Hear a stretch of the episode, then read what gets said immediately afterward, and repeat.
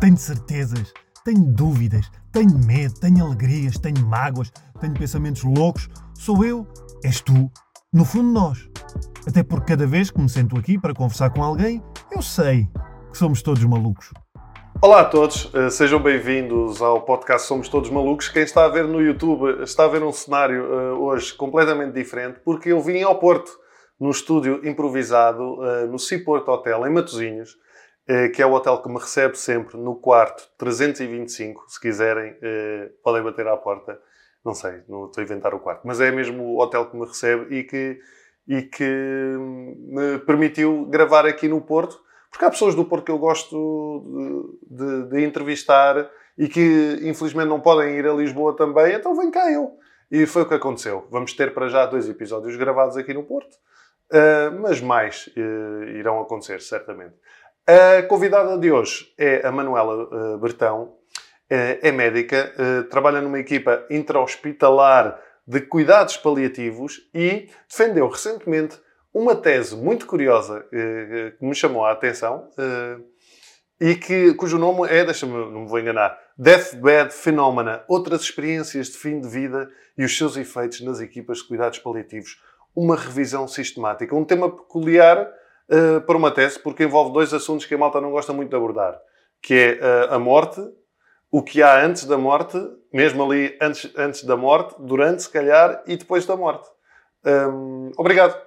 Manela, por ter... Manela ou Manuela? Como preferires. Como é que gostas mais, Manela? Pode ser Manela. Ou Manela. Manela, obrigado por teres vindo. Uh, na, na, realidade, viemos os dois. Eu vim de Lisboa e tu vieste do Porto até Matosinhos. É um bocadinho mais curta a tua viagem.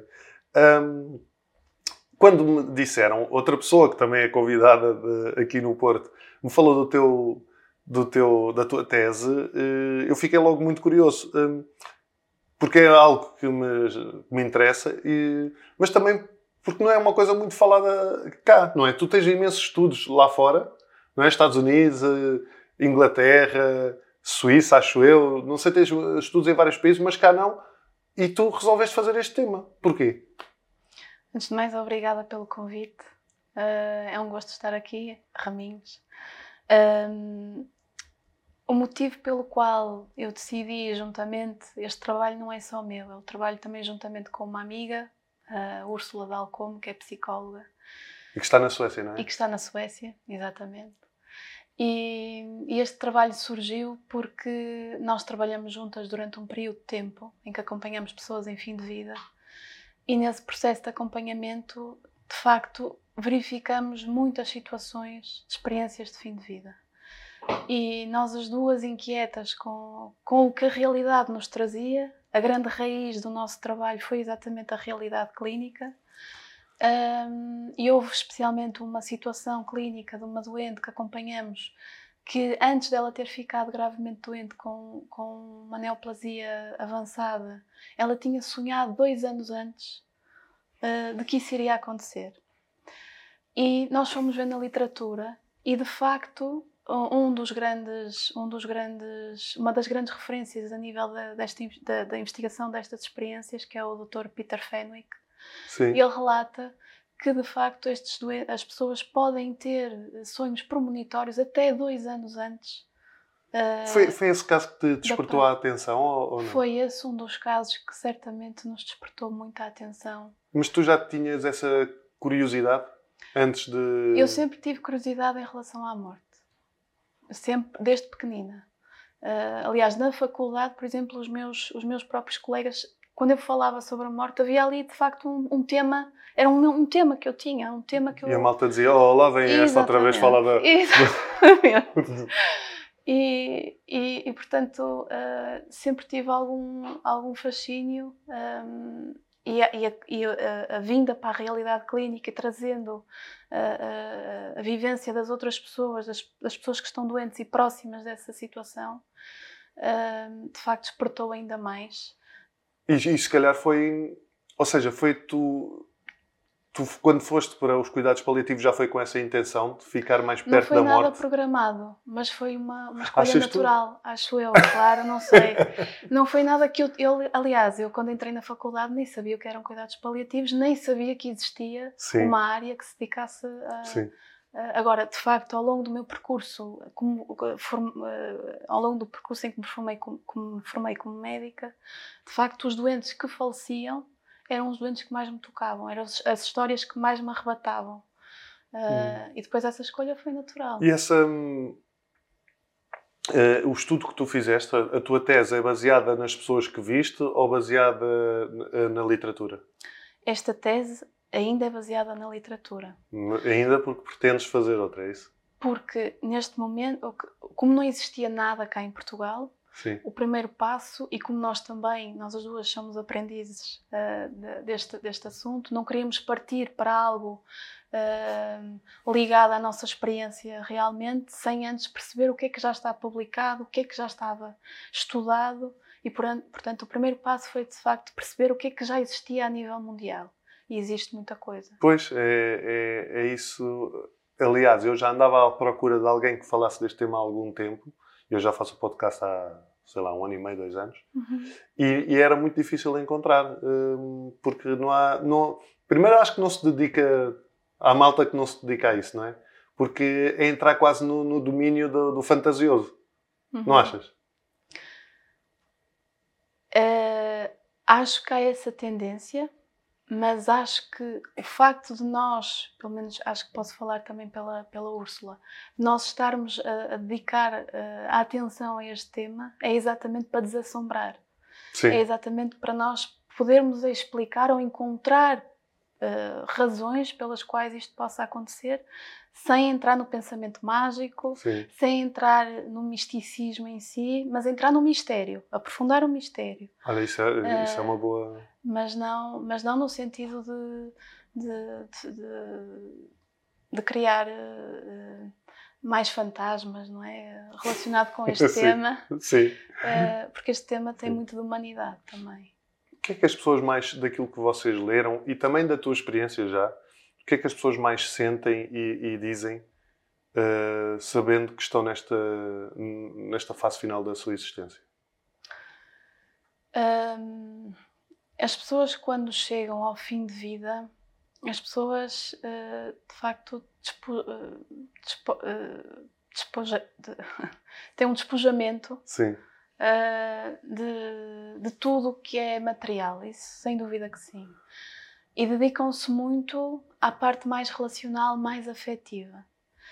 Um, e, e, há tarefas, nós em cuidados paliativos dizemos que há tarefas uh, do fim de vida que acabam por ser tarefas da própria vida, que, que são as tarefas de conseguir dizer o obrigado, conseguir despedir-se de alguém, conseguir dizer que ama alguém, conseguir dizer que foi amado, reconhecer esse estado de ser amado, de ser cuidado, Uh, e nesta altura do fim de vida, essas, essas emoções e essas experiências afetivas ficam muito, muito, mais presentes. presentes Sabes que são, são experiências transformadoras?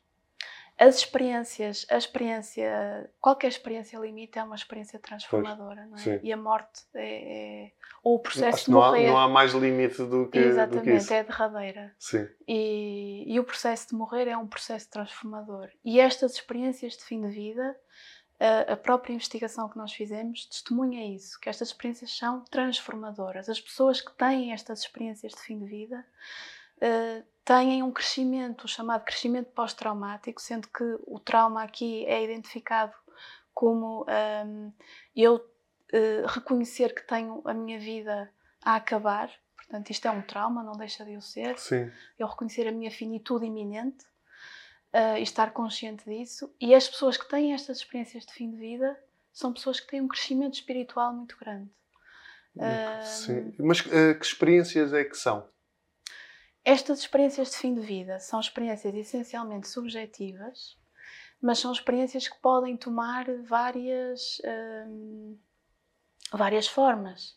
Nomeadamente, por exemplo, visões de pessoas que já faleceram. Isso é muito comum. Tu hum, chegaste a assistir isso? Tu? Sim, sim. Isso cheguei. Mas uh, no momento da morte ou tipo dias no processo, antes? nas últimas horas a dias de vida porque habitualmente estas experiências ocorrem mais frequentemente quando o doente está próximo da morte. Aliás, a investigação. Portanto, se eu ouvir a, a minha bisavó, é mau sinal.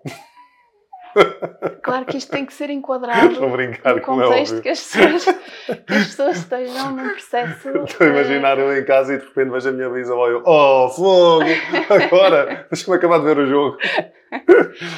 Uh, mas há as visões, há os sonhos também, porque no fundo o sonho acaba por ser um- uma forma do inconsciente nos preparar uh, para, a própria, uh, para a própria morte, que é um processo que, que é difícil de assimilar.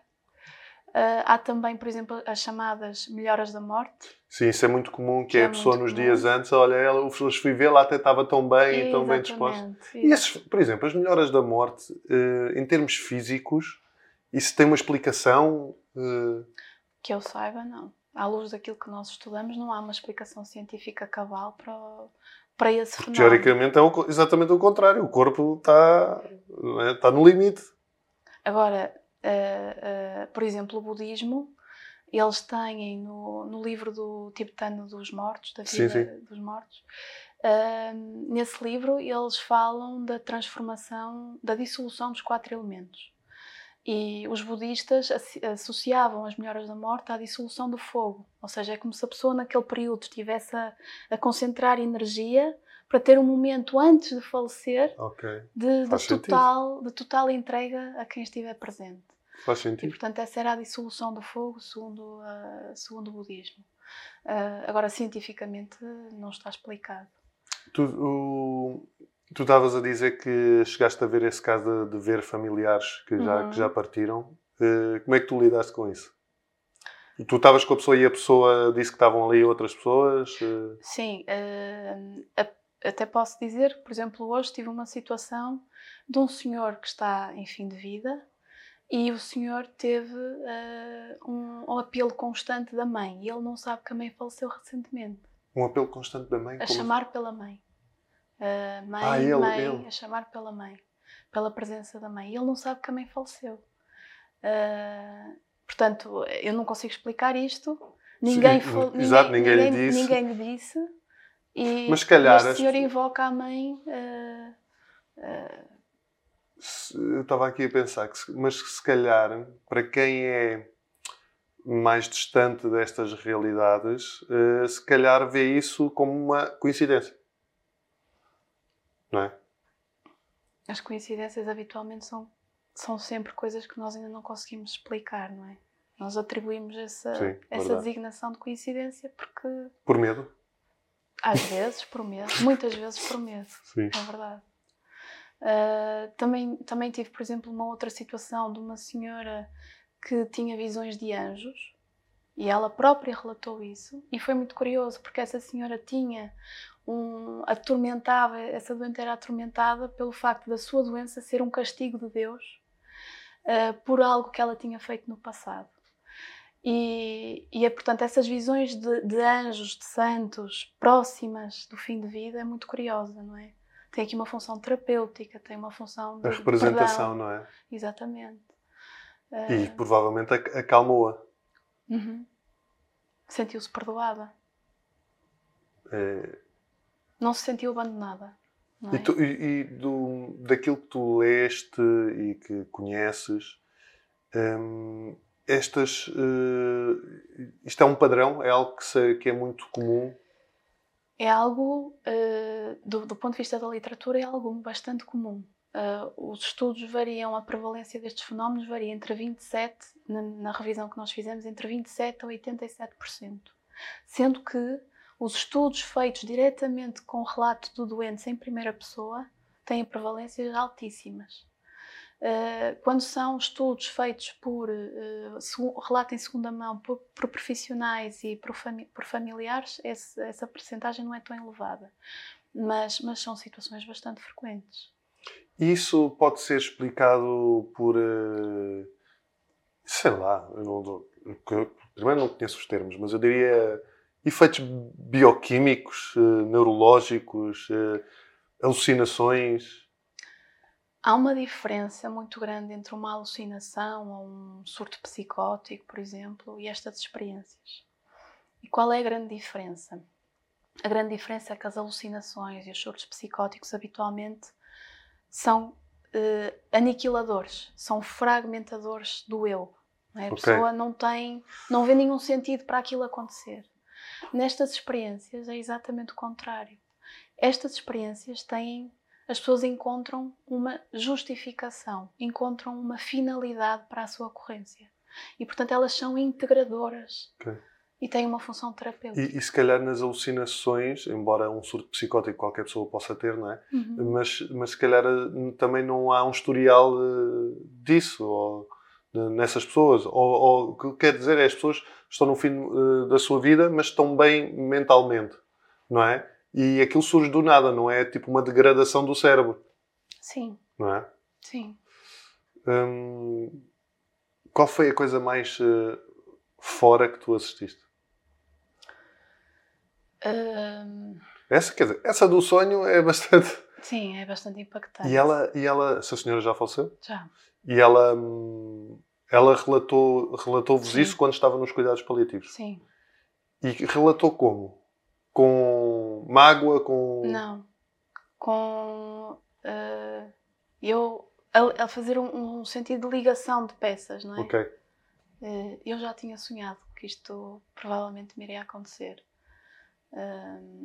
portanto, há coisas de facto na nossa vida que nos acontecem e nós não ligamos. Sim. Não, não, não atribuímos nenhum sentido e depois, mais tarde, temos a explicação ou a justificação. E, e assim, o mais fora que tu assististe? Tu lembres? Olha, uh, lembro-me de uma situação de uma, de uma doente, também foi uma, um relato recente, em primeira mão, de uma senhora que também tem uma, uma doença oncológica e, e ela tivemos a consulta e até ao final da consulta falamos de muita coisa, uma consulta longa. E no final uh, foi muito curioso porque o filho dizia: Mãe, diz, diz, diz aquilo. E ela não queria dizer, estava um bocadinho reticente a fazê-lo. E, e, depois ela, uh, o filho diz: É um lugar seguro, podes dizer. E ela disse: E o que é que ela que é que ela contou? Que à noite uh, sentia, uh, quando tinha frio, uma presença que a tapava, que a cobria. E essa presença foi começou a ser constante. E ao ponto dela pôr uma almofada para essa presença ao lado dela. E portanto ela não sabe que presença é, mas aquilo que ela trouxe à consulta, do sentido dessa presença, era de uma paz, de uma tranquilidade, em relação ao processo de finitude que ela estava a atravessar. Isso foi, foi um relato muito marcante, sem dúvida. Pá, uh, tu viste pessoas a passarem de ateus a crentes? Não. Não. Agora, o que vi foi que as pessoas, muitas pessoas nesta fase um, um, a darem muito mais importância à sua parte espiritual, a aprofundarem-se muito do ponto de vista espiritual, não necessariamente religioso. Há muitas pessoas que já são religiosas Sim. e de facto ficam. Uh, a religião para elas é uma fonte de grande suporte e de, de, grande estrutura nesta fase, mas o que eu vejo é essencialmente uma espiritualidade muito mais inflamada, muito mais visível. Uh, mas essa conversão não assisti. Embora, embora, por exemplo, haja muitos relatos. Pois era isso que eu ia perguntar, deve haver muitos relatos de.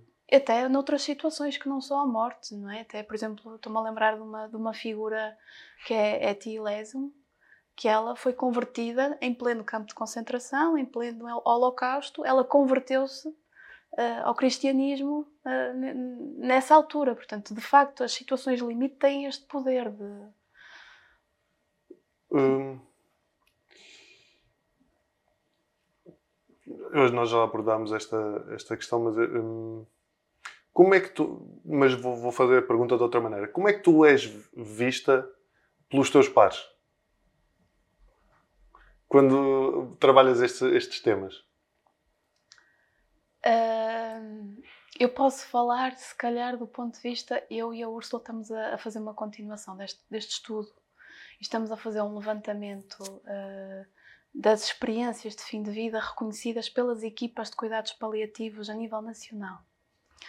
Então, estamos a fazer várias reuniões online com várias equipas de todo o país E esta. Uh, e isto tem sido uma experiência engraçada porque temos tido esse feedback de como Sim. é que as pessoas reagem Sim. quando nós falamos sobre estas experiências. E então temos tido equipas que nos aceitam de uma forma muito, muito amigável, uh, ficam muito felizes, muito contentes de finalmente alguém estar a falar sobre isto. De facto, isto acontece-nos todos os dias. Mas já tivemos uma outra, uma outra situação de equipas que não foi assim tão, Olha, lá vem as bruxas médicas. tão bem digerível. Uh, de equipas ficaram incomodadas, especialmente quando nós utilizamos o, na nossa, na nossa, nesta investigação que estamos a fazer, estamos a usar mesmo o termo estudo uh, fenómeno paranormal. Porque entende-se como fenómeno paranormal todo o fenómeno que não cabe Claro, sim, isso é, mas é científica. A expressão, a própria expressão, a designação é, é real, é científica. Exatamente. Só que nenhum médico ou o profissional de saúde, não vou pôr só médico, mas o profissional de saúde tem dificuldade em assumir que também ele pode lidar com estas experiências. E portanto, o que nós e isso foi algo é algo muito interessante que nós estamos a ter do ponto de vista até psicológico para perceber como é que as pessoas lidam com aquilo que é desconhecido. Há de facto pessoas que têm resistência. E, e que até dizem eu quero queremos colaborar convosco mas uh, não com o sentido com não não não com a nomeação de fenómeno paranormal. E aqui vemos não é alguns medos alguns receios algumas sombras. sim, sim. Uh, é engraçado. Um, eu perguntei em relação aos pacientes tu viste de se transformarem de passarem de ateus para crentes e em relação às equipas assisti, assististe a alguém a mudar de atitude acho que as equipas uh, uh, ficaram muito mais abertas uh, a falarem até entre elas sobre isto. Aliás, isso eu posso testemunhar até dentro da minha própria equipa. Porque assim, dentro da tua equipa, certamente há pessoas que são crentes, outras que não são crentes, Sim. outras que encaram isto como um trabalho que é foi aquilo que escolheram fazer, uhum. não é? Uhum. Mas quando tu és colocada perante essas situações, a dúvida fica lá. Claro. Não é? Claro. E tu viste pessoas que, que, se, que mudaram a sua atitude, por exemplo? Acho que vejo pessoas que estão mais abertas e vejo pessoas que se calhar já estavam abertas, mas não, não falavam, não partilhavam isso. Sim. E agora acho que vejo outra, outra frescura, não é? Sim. Na atitude. Ou seja, isto é terapêutico para o paciente e para as equipas. Sim. E para nós dá muito sentido. Há, há na, na, minha perspectiva, claro. Sim, claro. Na minha perspectiva, acho que isto dá, dá um sentido. Uh, muito mais profunda ao meu trabalho. Sim. Hum, eu estava aqui a, a lembrar-me. Eh, eu acho que a minha avó, por exemplo, teve essa questão da, da, das melhoras da, a morte. Da morte. Também chamada na literatura lucidez terminal. Lucidez terminal. Que é curioso. Mas a pessoa pode, não, pode estar sempre lúcida, não é? Lucidez no, no sentido, sentido da pessoa ficar desperta. Sim está, no, está numa elevação de consciência tal, de facto, naquele momento, ela quer desfrutar daquele instante, daqueles instantes, da melhor forma possível. Uh, com o ser e o estar ali em, em ponderação, uh, sem. Não. O que é que. Uh, daquilo que vocês procuraram dos relatos, uhum. que devem ser muitos, não é? Por esse mundo, por esse mundo fora, Uh, o mais comum é o quê mesmo? É, é ver familiares? Tenho ideia que mais será comum mais... são os sonhos e as visões de familiares falecidos. E os sonhos geralmente são traduzem-se em quê, por exemplo? As experiências que já tenhas tido? Os sonhos habitualmente têm uma tónica, não diria universal, mas têm uma tónica que é a viagem. A viagem é um tema muito, muito frequente e aparece sob várias formas. por exemplo, eu já tive um doente que teve uh, que relatou uma viagem no navio, outro que relatou tenho que ir apanhar o comboio, estou atrasado. Uh, nesta investigação que nós fizemos, há uma descrição de um doente muito interessante que é que ele sonhou que tinha que apanhar um avião, mas que não podia levar bagagem. Ou seja, uh, é, é, oh, é muito giro. É muito interessante, sim. É muito giro. É muito sim, realmente faz sentido, não é? E, e, é engraçado porque cada pessoa tem a sua representação, não é?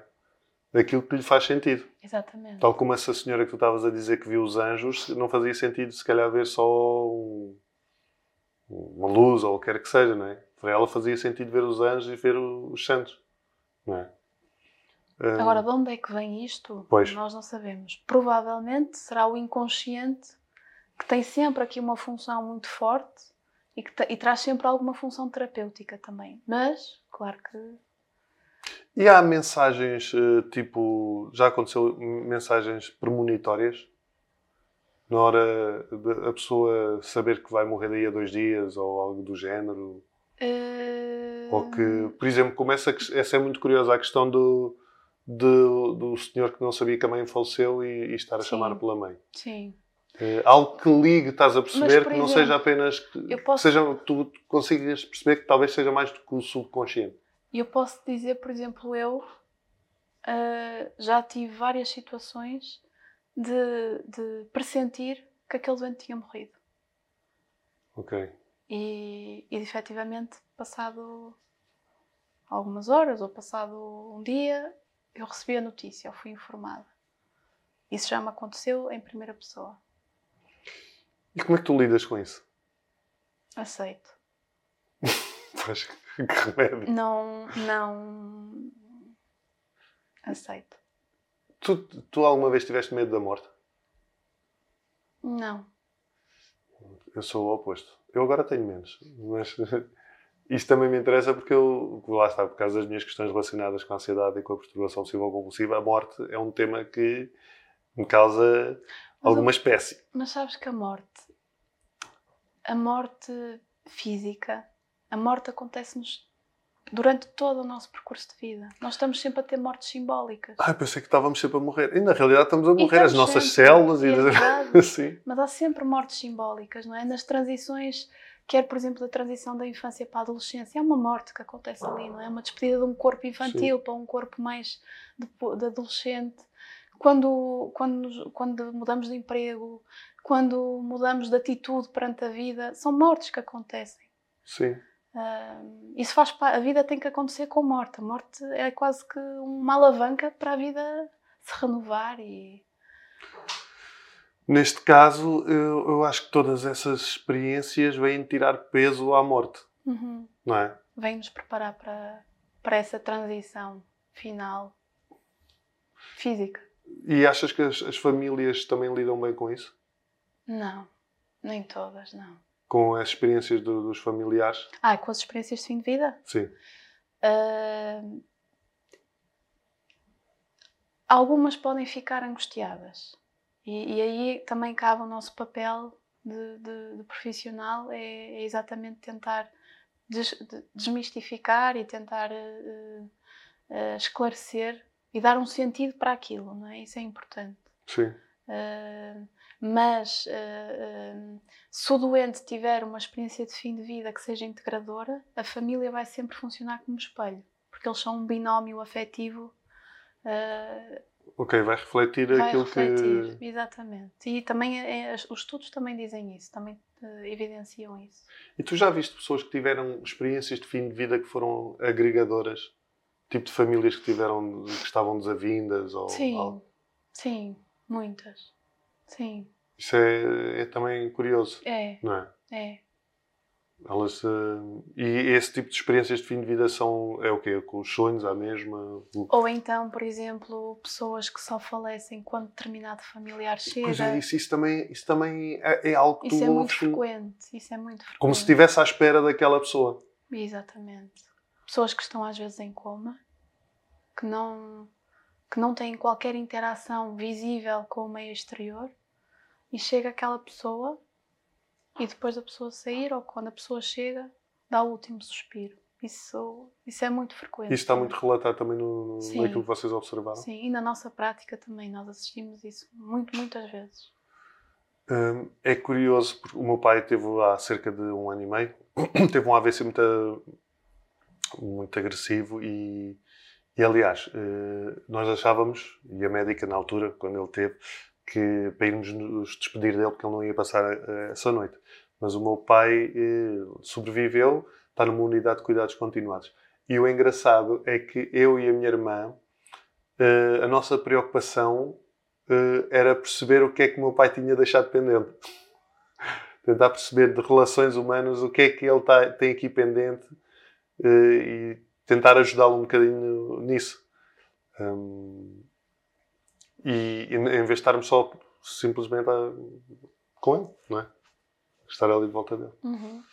É, onde é que tu, de onde é que tu achas que vem isso tudo? Isto tudo, de tudo aquilo que, já presenciaste, de tudo aquilo que já leste com, com o vosso trabalho, que, de onde é que tu achas que vem isto tudo? Em termos científicos e em termos pessoais. Ou só científicos, se quiseres. Ou só pessoais. Ou então acabamos aqui. Obrigado. uh, não sei. Não sei.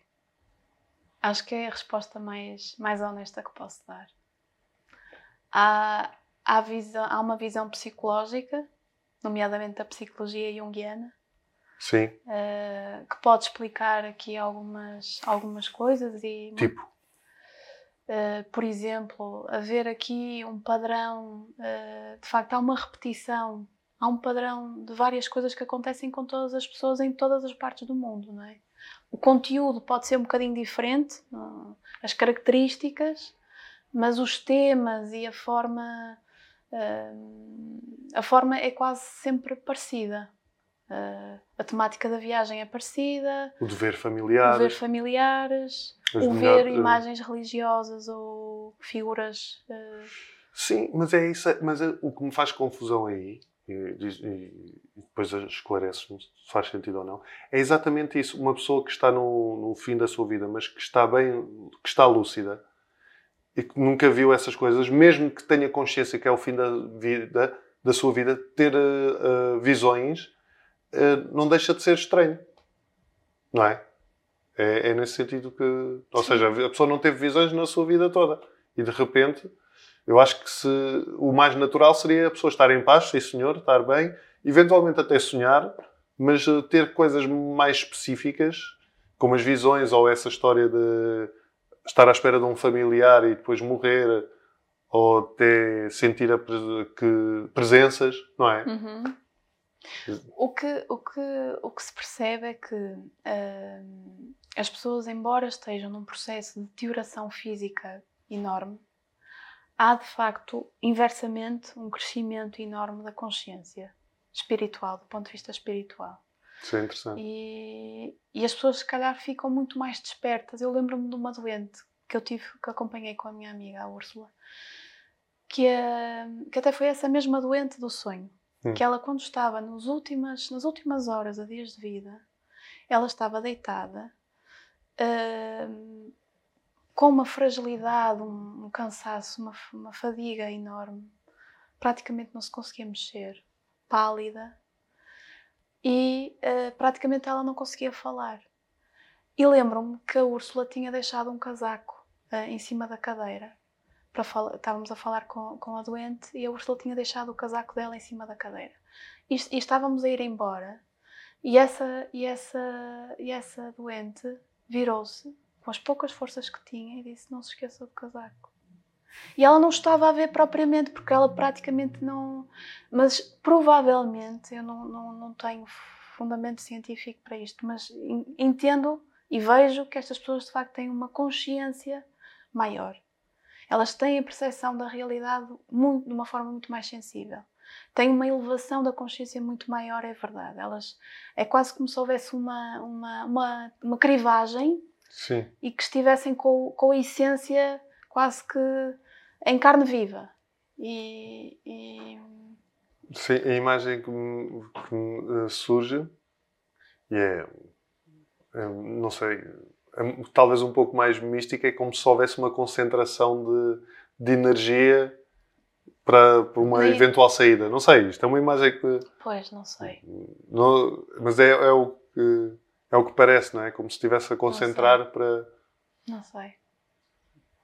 Para, mas... se, se, porque é, é curioso, porque para quem vê isto tudo como só um corpo, não é? Somos uma máquina e quando acabar, acabou. E, e que muitas vezes ou que não há alma, ou que a consciência não existe.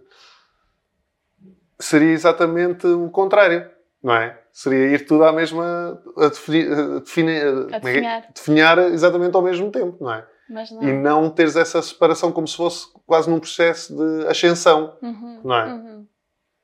Uh, mas isso é engraçado porque uh, o paradigma científico atual é um paradigma materialista. Sim. Que defende o quê? Que uh, a morte, a morte do corpo é o fim da vida. Não é? O fim da vida coincide com a morte do corpo. e por isso, também sob esse paradigma materialista, a consciência resulta do, do cérebro. É? A consciência é fruto, produto do, do, cérebro. E, portanto, cessando, havendo uma morte do corpo, há uma morte do cérebro da e, portanto, a consciência termina. Só que, hoje em dia, a Comissão Galileu, que é, é, constituída por cerca de 90 investigadores a nível internacional, entre os quais está, estão muitos investigadores que, que, que, se relacionam intimamente com, com este tema das experiências de fim de vida, eles defendem um paradigma novo, que é o paradigma pós-materialista. E o que é que defendem nesse paradigma? de que uh, um, a morte não é o fim da consciência, mas é a, a, a transformação da consciência. Okay. E é isso de facto que nós vemos um bocadinho na nossa prática clínica. Não quer dizer que isto aconteça em todos os doentes, não quer dizer que isto aconteça em todas as situações, e a verdade é que não acontece. Mas acontecem mas muitas. acontecem muitas. E nós vemos essa transformação de consciência acontecer. O que é que tu tens aprendido com este processo todo? Uh, há, um, há um aforismo que eu acho que talvez resuma um bocadinho uh, aquilo que eu tenho aprendido. Há um aforismo que diz que os vivos fecham os olhos aos mortos e os mortos abrem os olhos aos vivos.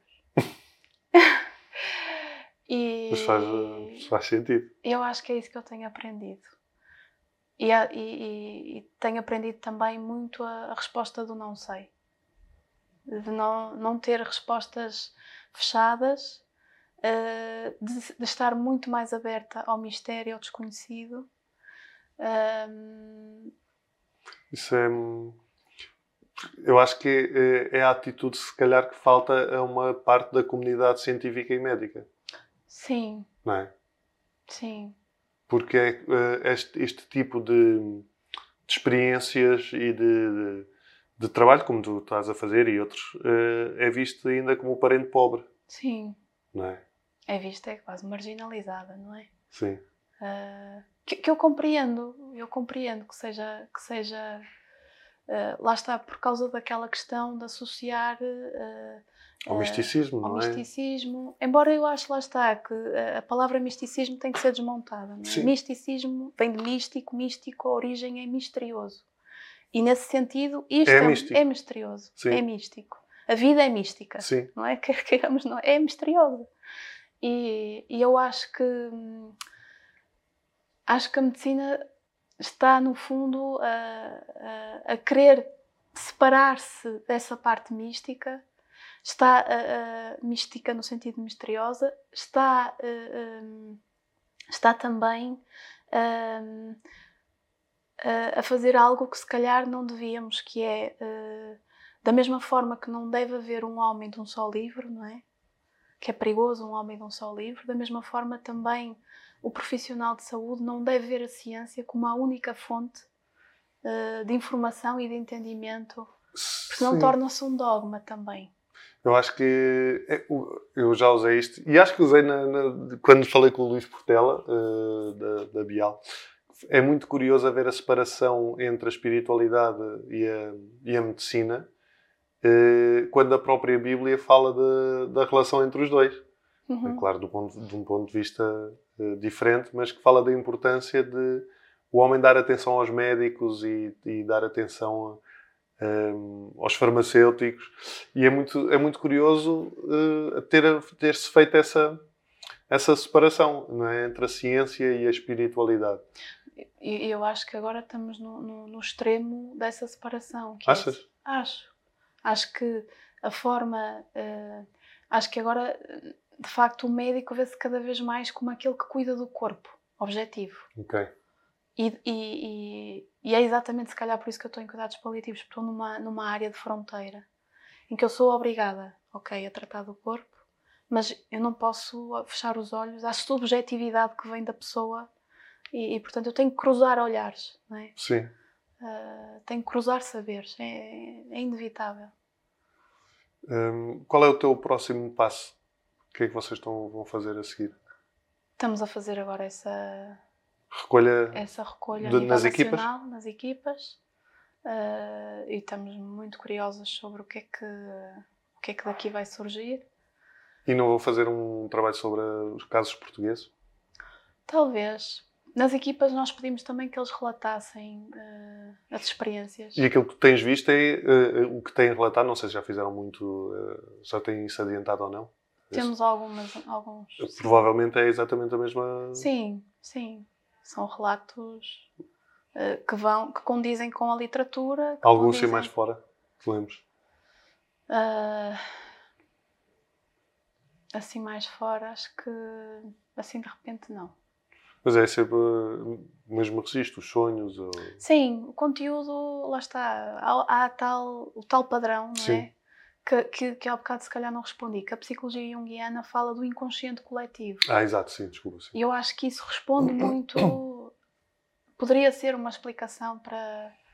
Mas o próprio inconsciente coletivo acaba por ser místico. Não é? misterioso, é? sim. Não é? Como é que há uma consciência, eu também, já ouvi falar também de uma inconsci... o consciente, como é que há uma consciência coletiva, não é? Não é? E como há um padrão, tu nasceres num sítio e toda a gente tem essa consciência e tu tens coisas que já são determinadas por essa consciência coletiva. Não deixa de ser místico. Mas a nossa existência é mística. Pois é. Basta. É verdade. Uh, olha, uh, Manuela, muito obrigado. Obrigada, eu. Por teres vindo. Uh, Obrigada. Uh, acho que foi uma conversa que tanto teve de esclarecedora como de ficarmos todos na mesma.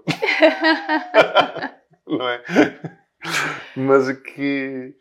Mas eu acho que é uma boa perspectiva essa de. Curiosamente, ter contacto com estes temas traz mais tranquilidade. Não é? Acredito que sim. Até porque muita coisa que eu já li a, a, parte mais fácil, dizem que, sobretudo, todo o sofrimento humano, a parte mais fácil é a morte, o momento da morte. Sim, é um instante. Não é? Um, o processo é que. Pode ser mais doloroso ou, menos, uhum. ou menos doloroso. Mas se uma pessoa tiver um processo doloroso e tiver essa componente que, que falámos aqui, não é? Uh, e aquilo, aquilo que eu depreendi da tua conversa e da tua experiência é que se torna melhor é? torna-se mais. Sim. Só uma curiosidade, uh, lembra-me antes, antes de terminarmos: As pessoas, há pessoas que ganharam um sentido de humor particular ou não? Estou a pensar nisso. Às vezes há algumas que neste processo isso depois também depende um bocadinho. Do... Sim, e depende mais do feitio da pessoa, é, não é? é? mas há algumas pessoas, sim, eu tenho, por acaso acompanho uma senhora que tem um sentido de humor muito, muito peculiar e faz questão que nós também partilhemos esse sentido de humor uh, aquele mais mórbido. Sim. mas, Sim. É, mas torna as coisas mais leves. Claro. Tal como essas experiências tornam as coisas mais leves, sim. certo? Sim. Acho que sim. Obrigado. Obrigado por Obrigada. Obrigada. Uh, quanto a vocês, uh, continuem a acompanhar o podcast Somos Todos Malucos. Uh, vão aos comentários. Se, aqui no, no YouTube, se estiverem a ver isto no YouTube, vão aos comentários, porque já sabem que eu vou lá ler os comentários. Digam-me se gostaram desta conversa e, já agora, digam se passaram por experiências destas com familiares. Uh, não vocês, porque senão não estavam a comentar no, no, no, no vídeo.